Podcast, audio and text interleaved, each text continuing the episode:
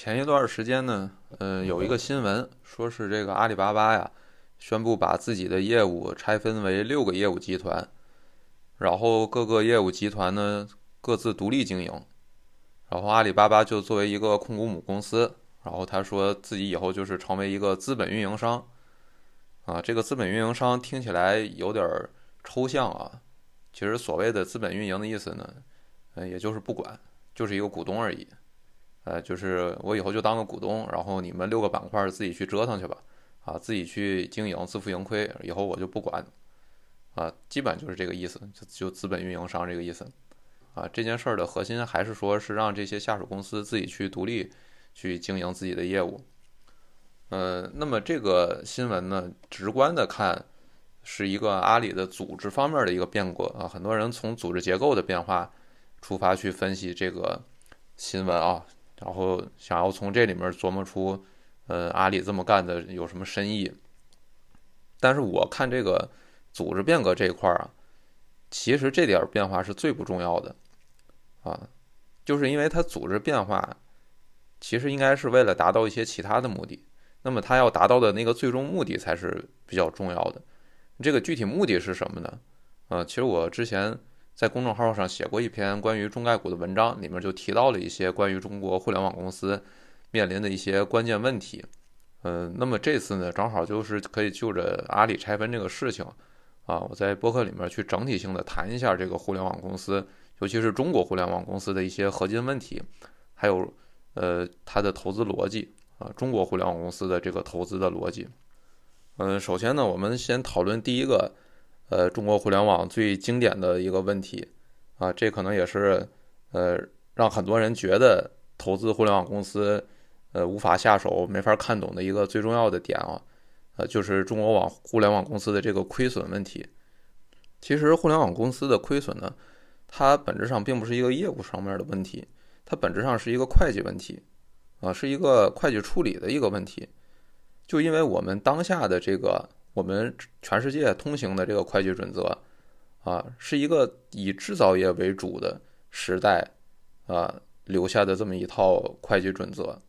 啊，它的很多思路跟出发点其实都是以制造业为基础的，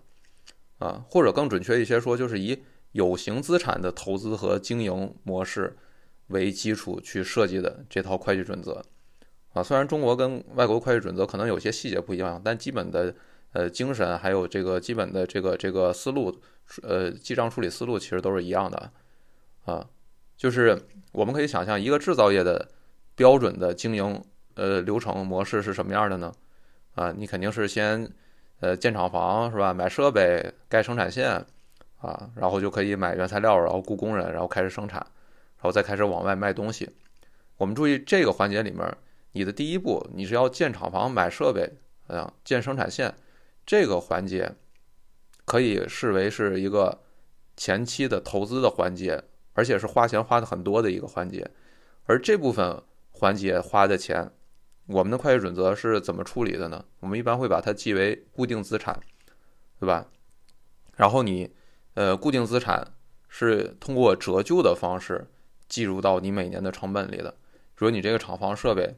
啊，你可能是折旧，一般是五年到二十年都有啊。假设说，呃，你折旧时间是十年啊，你投了一个亿的设备，然后呢，你每年，呃，就会呃有折一千万的折旧，然后这一千万的折旧才会记到你每年的成本里面，而不是说你把你投资那一个亿，你发生这投资的当年的这一个亿，你一股脑全都给它记到这当年的成本里，并不是这样的啊。我们是通过把它先记成固定资产啊，然后再通过比如十年的折旧。然后一年一年啊，每年只记一千万，然后这样记记到成本里面，那这样是不是就有一个问题？就是说，你这个呃记账的方式，其实是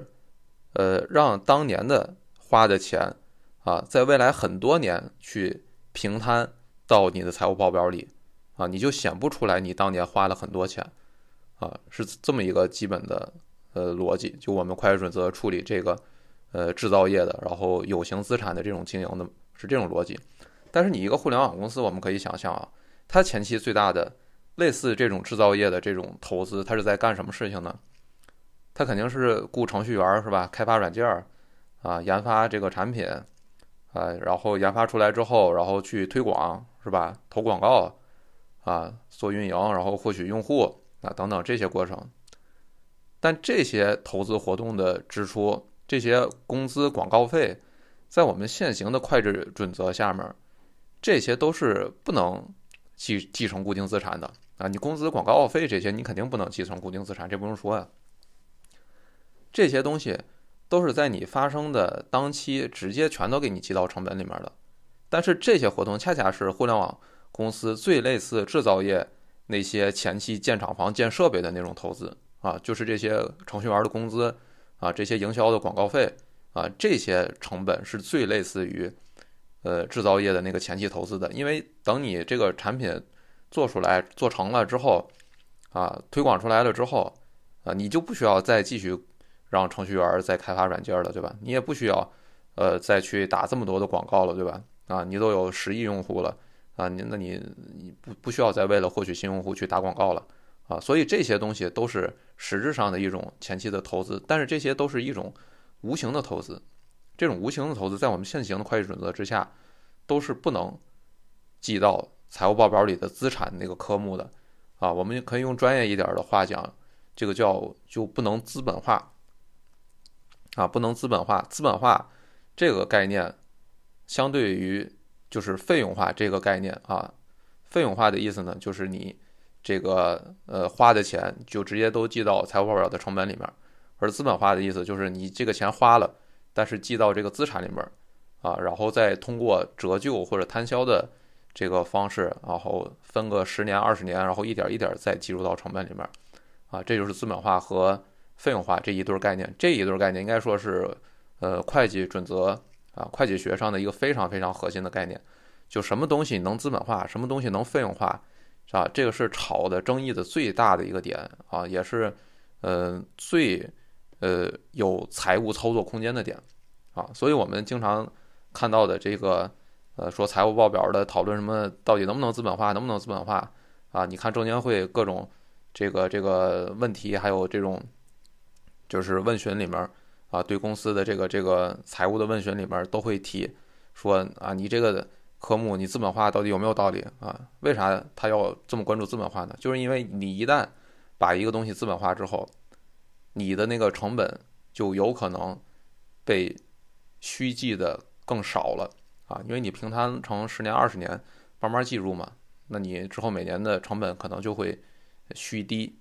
啊，就是为了防止用这种方式把利润做的虚高啊，就是用财资本化的这种方式，所以这一一向一直都是一个非常。被重视的一个会计上面的一个点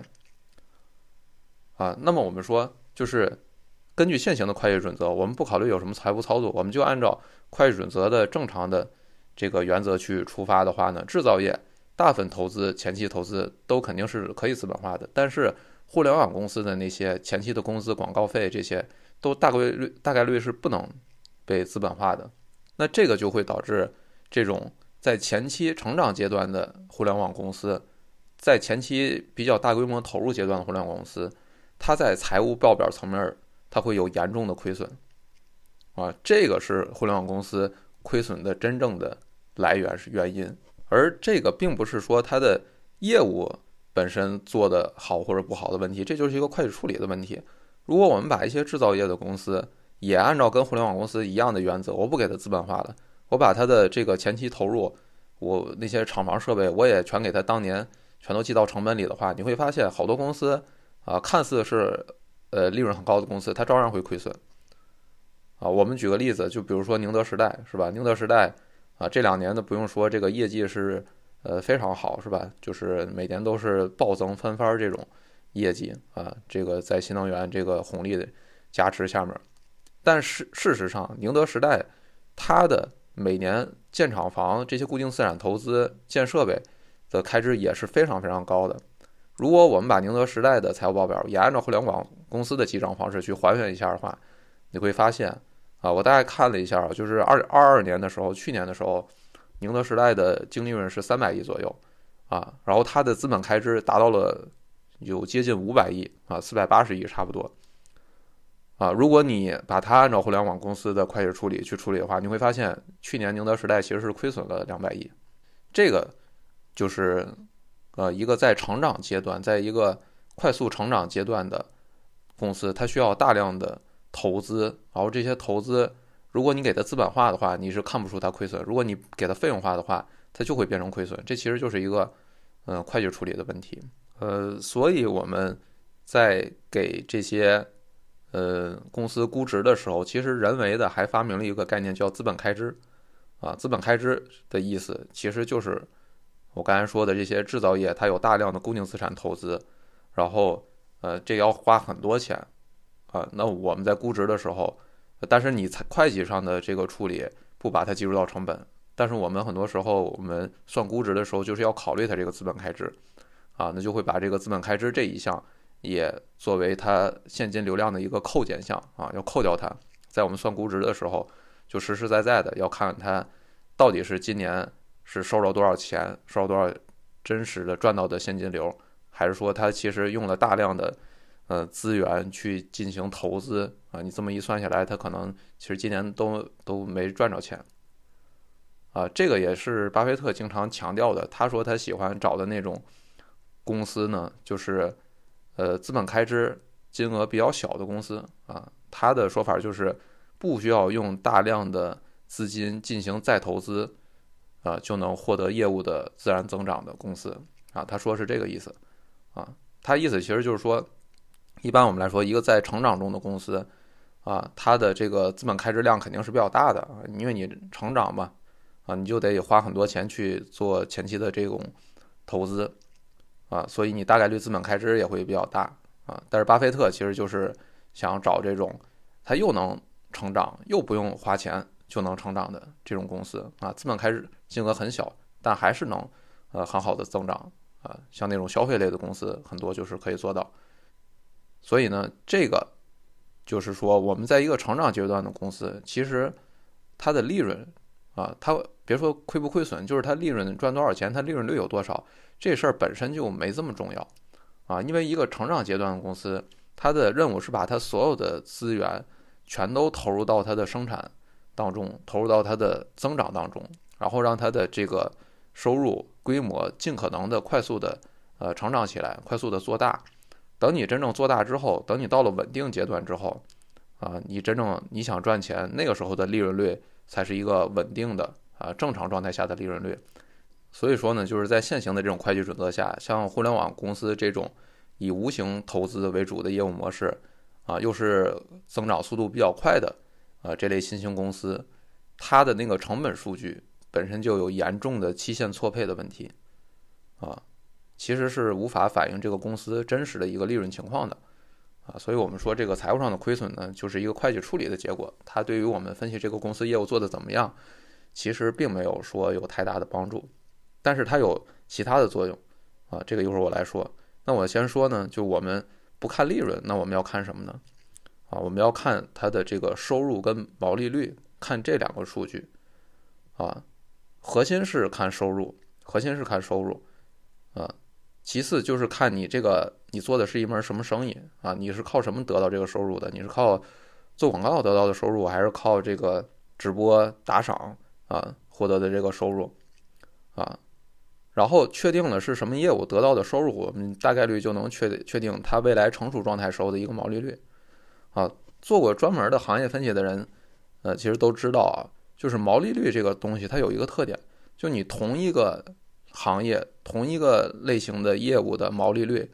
不管哪个公司做，最后都会是差不多的。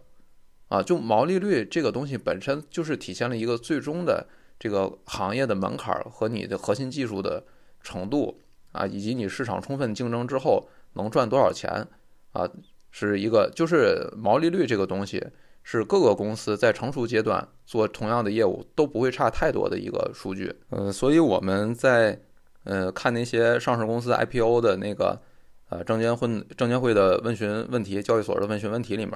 啊，经常就有一个啊必问的问题，就是你这个公司的毛利率正不正常啊？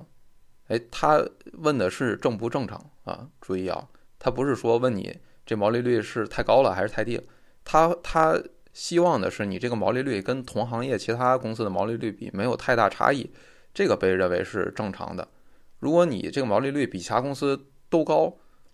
那可能就要被怀怀疑是不是有财务造假。如果你把你这个毛利率比其他公司都低，那就要被怀疑你这个东西是不是没有核心竞争力，就是你这个生意是不是做的有问题，做的不好啊？其实做了一个没门槛的一个一个事儿啊。所以说，这个毛利率是本身体现你行业呃赚钱能力的一个最重要的，或者说你这个业务赚钱能力最重要的一个指标啊。这个东西比你什么研发投入啊更能体现你这个产品的技术含量啊。嗯，所以呢，我们就是可以通过毛利率这个东西来间接的推算这个公司最后在成熟状态的时候能赚多少钱啊，能有多少的这个整体的利润率。嗯，比如说我们看一个公司是做互联网广告的，啊，它现在虽然亏损，但是没关系啊，因为互联网广告这个业务呢，已经有很多呃成熟的公司都做过了，然后其他那些公司的毛利率我们会发现啊，都差不多，可能比如说都是百分之四五十的毛利率，啊，那这样的话呢，我们就可以大概的反过来估算出这个还在成长阶段的公司。啊，它的这个广告业务的毛利率到未来大概率也应该是在百分之四十到五十左右，然后我们再看看它收入有多少，啊，然后比如说收入它有一百亿啊，毛利率百分之四十，那它的这个啊毛利就有大概四十亿，啊，然后我们再去扣掉一个期间费用率，啊，期间费用率这个东西，呃，一般来说就是也是呃差不多的行业，它的那期间费用率不会差特别多。嗯，基本也是一个通通行的这么一个数据，那最后我们就能大概估算出这个公司啊，未来假设说它停止成长了，它在一个成熟的阶段的情况下，它的这个利润能有多少啊？这种方法才是我们分析一个亏损公司啊，尤其是一个在成长阶段的，像互联网这样的公司，它还亏损啊，来分析它最终的这个。利润率和现金流的一个方法啊，我把这个称之为，嗯，可以叫模拟利润率吧。就是我们先看它的收入，然后看它这个收入的业务来源是什么，然后去找呃成熟阶段的这种业务的一个呃毛利率是多少，然后反过来呃推算出这个公司的这个模拟的净利率是多少，然后最后再给它算这个估值。好，呃，我们就说一个在成长阶段的。啊，非制造业的一个呃业务形态的公司，它的这个亏损其实本身没有太大的问题，但是这个亏损有另外的一些不好的影响啊，这个就要说到我们要讲的第二个问题，就是中国互联网公司过去存在的乱投资和以概念为核心被市场估值的这么一个问题，亏损这个现象。其实间接导致了中国互联网公司，它在乱投资这件事情上得到了一个财务的掩盖机会。啊，为什么这么说呢？首先，我们知道中国互联网公司在过去可以说是逮什么投什么啊，就是呃买菜也投是吧？就是他这个不是做自行车的，他也要投这个共享单车业务啊。这个你不是做这个打车的，也要投打车业务。就是反正是能投的，他一个都不会放过。啊，这我们其实都很熟悉了。就中国互联网公司这种逮什么做什么，逮什么投什么业务的，啊，这种方式啊，这个就我们经验太多了啊。那么他这么做，他肯定得花钱呢，对吧？你得招人，你得开发产品，你得获取用户、打广告，这都是钱呀。那这些钱，他在财务报表当中，他最后都会反映到这个公司的费用当中啊，反映到它的成本当中，就是反映到他。今年花了多少钱当中，啊，为什么他敢这么乱投，而又不担心他花这么多钱对他的财务，呃，报表的这个数字有不好的影响的？啊，很重要的一个原因就是因为他自己本身的业务就是有亏损的，而且市场也认可他这种所谓用亏损来换增长的这种方式，啊，就是你一个成长阶段的互联网公司嘛，啊，你又是一个。非制造业的一个公司，我们都知道，你这个在会计上，呃，你的前期投资全都得入到成本里，你有亏损是正常的，大家也认可，呃，这种就是亏损不代表公司呃未来赚不着钱的这么一个呃基本的估值逻辑。那这样的话，其实就会导致它可以在反正我都已经亏损了嘛，我今年都是亏十个亿，那我再多花两个亿去投一个新业务，反正最后这些数都做到了我今年这个报表的亏损里面啊，我亏十个亿跟亏十二个亿，其实最后对我的股价对我的这个二级市场估值不会有根本性影响的啊，因为你这个大家不是根据你亏损多少金额再给你估值，而是在。呃，根据你的成长性啊，你收入增长率啊，还有你未来的所谓的这些啊可能性啊，根据这些东西去给你估值的啊，所以呢，它就是有恃无恐啊，它可以乱投资，而且它全都是在这个上市公司体内啊去进行乱投资，最后把这些乱投资花的钱都消化在自己的财务报表啊，在这个用表内的这种方式，全都把这些烂账就给消化掉了。啊，反正你也不管我这些烂账去估值，对吧？啊，所以我们说这个亏损这件事儿呢，啊，它本身并不是说明它生意做得不好，但是它间接的给这些公司提供了一个可以让他们去乱投资、乱花钱，搞那些乱七八糟新业务啊。而且呢，就是我们过去确实是，呃，由于这种互联网呃暴发户式的这种行业环境啊，啊，就是。突飞猛进，然后赚钱效应极强，啊，其实真正赚钱的业务没有这么多，但是因为，呃，这批人呢，第一波钱给赚着了，所以就有一种信心极度膨胀的趋势，啊，这个其实在任何一个 new money 的成长过程当中都会有的，啊，就是不管你八十年代还是九十年代，中国第一代企业家、第二代企业家，还有这批互联网公司的这些企业家，他们其实都经历了这种。呃，new money 的成长过程就是第一桶金赚着了，赚的很多，也很轻松，然后信心极度膨胀，开始什么都投了啊，做打车的也投买菜，啊，是吧？呃，这个做电商的要投自行车，就这种啊，可以说是呃一个代理人风险的一个典型的体现啊，他们呃这个这个乱投资乱花钱，最终伤害的。其实还是股东的利益，啊，而我们知道这个互联网公司的股东主要还是呃那些 VCPE，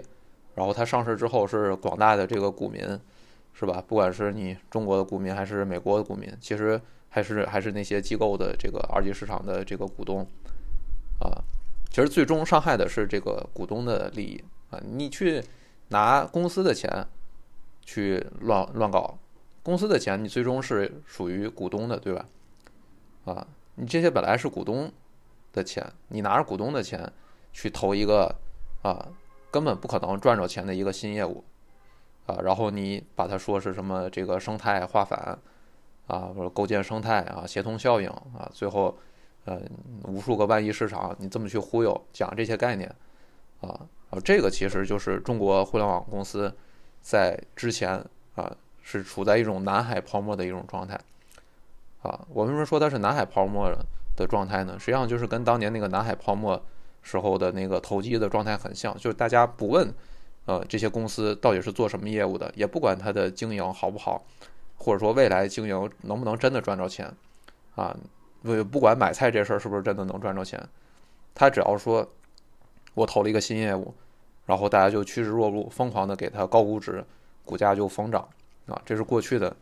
啊，这种互联网公司的状态跟当年的南海泡沫的状态其实，呃，有很像的地方啊，就是靠炒概念，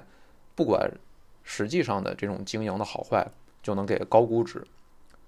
啊，不关心这个公司最后是不是能给股东赚着钱啊，甚至也都不关心是不是拿着股东的钱去呃乱花啊浪费，呃，所以呢，这个就是呃我所说的中国互联网公司啊，或者说整个互联网行业。至少从投资层面来讲吧，过去面临的一个非常核心的一个问题。那我们都知道，呃，实际上是从，呃，二一年左右那个时候，呃，就国家开始搞这个反垄断啊，开始搞这个互联网行业的整顿，啊，很多人理解成这是一个对互联网行业的打压呀，但是我觉得这个不能叫打压。啊，它应该叫整顿，而不能叫打压。就打压是你不让他做生意了啊，你可以说他是比如打压了教育行业啊，直接就不让你教了啊，不让你做这个培训这个业务了啊，这个可以叫打压。但是呢，对于其他的那些互联网业务，更多的是整顿啊。你比如说给这个骑手交社保，那你这本来就应该交社保，是吧？你这个你让一个本来就该如此的事情，然后你现在让他逼着他做，这怎么能叫打压呢？啊？这个我们充其量只能说是叫整顿，啊，而恰恰是这种整顿呢，它扭转了整个互联网公司过去的那种乱投资、乱花钱，啊，什么都去干的这么样的一种趋势，啊，恰恰是政府出面开始强制的去扭转互联网公司的这种呃讲概念、乱投资的这种趋势。其实我把它称为啊，是一种政府帮股股民去。维护股东利益的一个事情，啊，就过去那些互联网公司的代理人就忽悠你们股民，然后讲讲概念，然后就去，呃，拿股东的钱去乱花，然后这回政府出面说不行啊，你不能什么都去给我乱投，啊，你给我老实点儿，啊，那这其实不就是政府在帮股民去遏制这些代代理人啊拿你们股东的钱乱投资的这个趋势吗？对吧？啊，这其实是一个。实际上是一个好事，其实是一个利好，啊，在经营跟业务层面来讲，啊，在维护股东利益角度层面来讲，我觉得这其实是一个呃彻彻底底的利好，而并不是说是一个打压，啊，你如果说是打压的话，它其实也是站在股东利益的角度去打压这些代理人。那么，在这种整顿之下呢，啊，未来互联网，呃呃，其实我们现在也能看到了它。就会会逐渐回归到一个更为正常的、更为理性的一种经营逻辑。所谓正常的经营逻辑，就是以赚钱为核心，啊，而不是以这个讲故事，啊，天天琢磨这些生态化反，啊，天天琢磨这个怎么靠概念炒估值，啊，这种逻辑上去做事情，啊，所以说它其实是一个好事儿。而我们说回这个阿里拆分这件事情，其实阿里拆分这个事情呢，我觉得恰恰就是一个。最典型的，啊，互联网公司主动在往这方面，往一个正常的，啊，回归到赚利润的一个经营逻辑去做事儿的，而不是一个讲故事为逻辑去做事儿的一个体现，啊，因为首先阿里的这个所谓拆分六大业务，这六个业务板块本身并不就并不是每个都赚钱的，啊，如果我们去仔细的看一下它那个财务报表，它去年八千亿将近九千亿的收入里面。它最最主要的赚钱的，其实还是那个淘宝电商那部分，啊，就是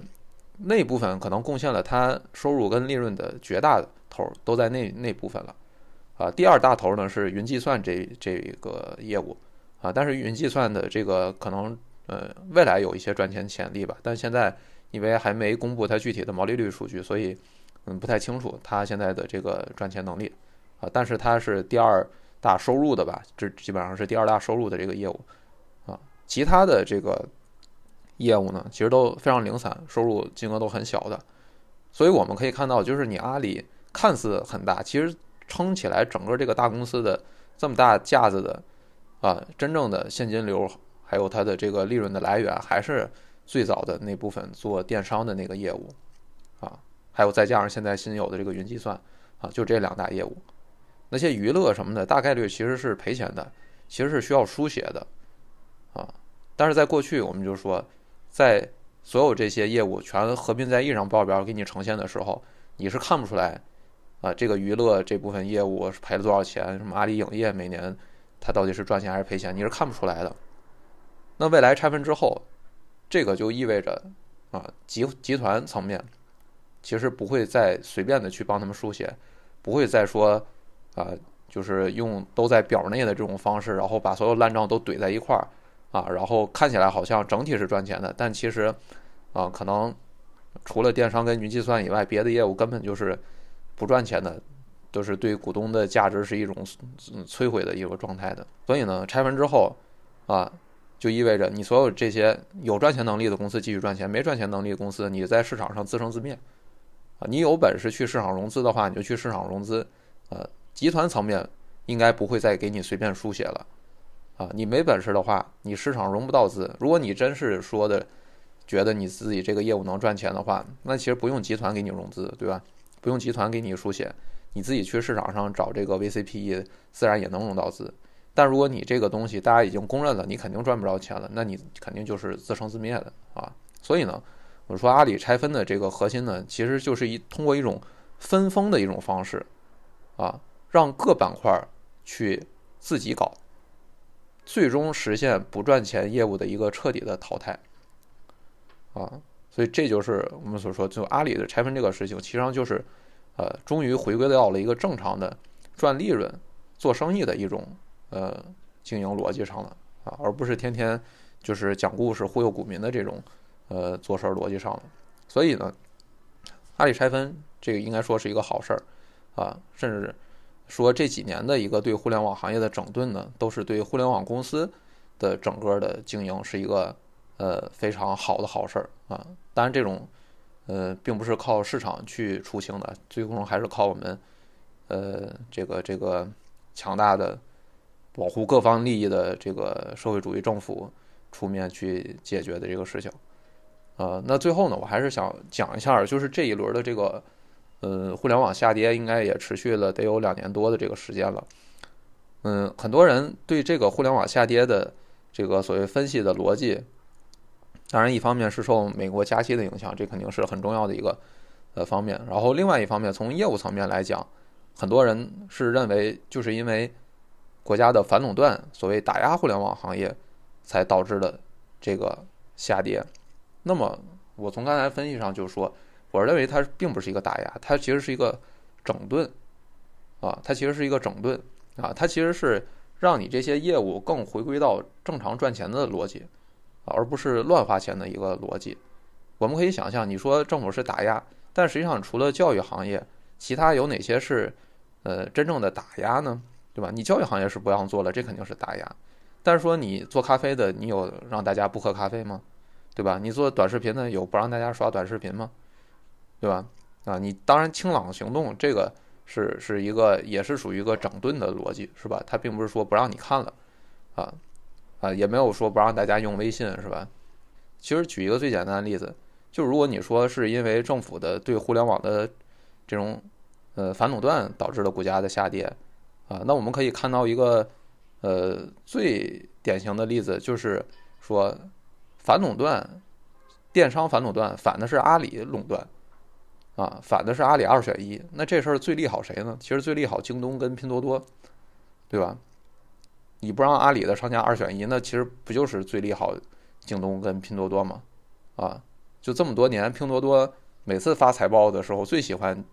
呃，用的一个业绩。不够好的理由就是说阿里搞二选一，啊，阿里搞二选一，所以好多商户没法在我们这边开店，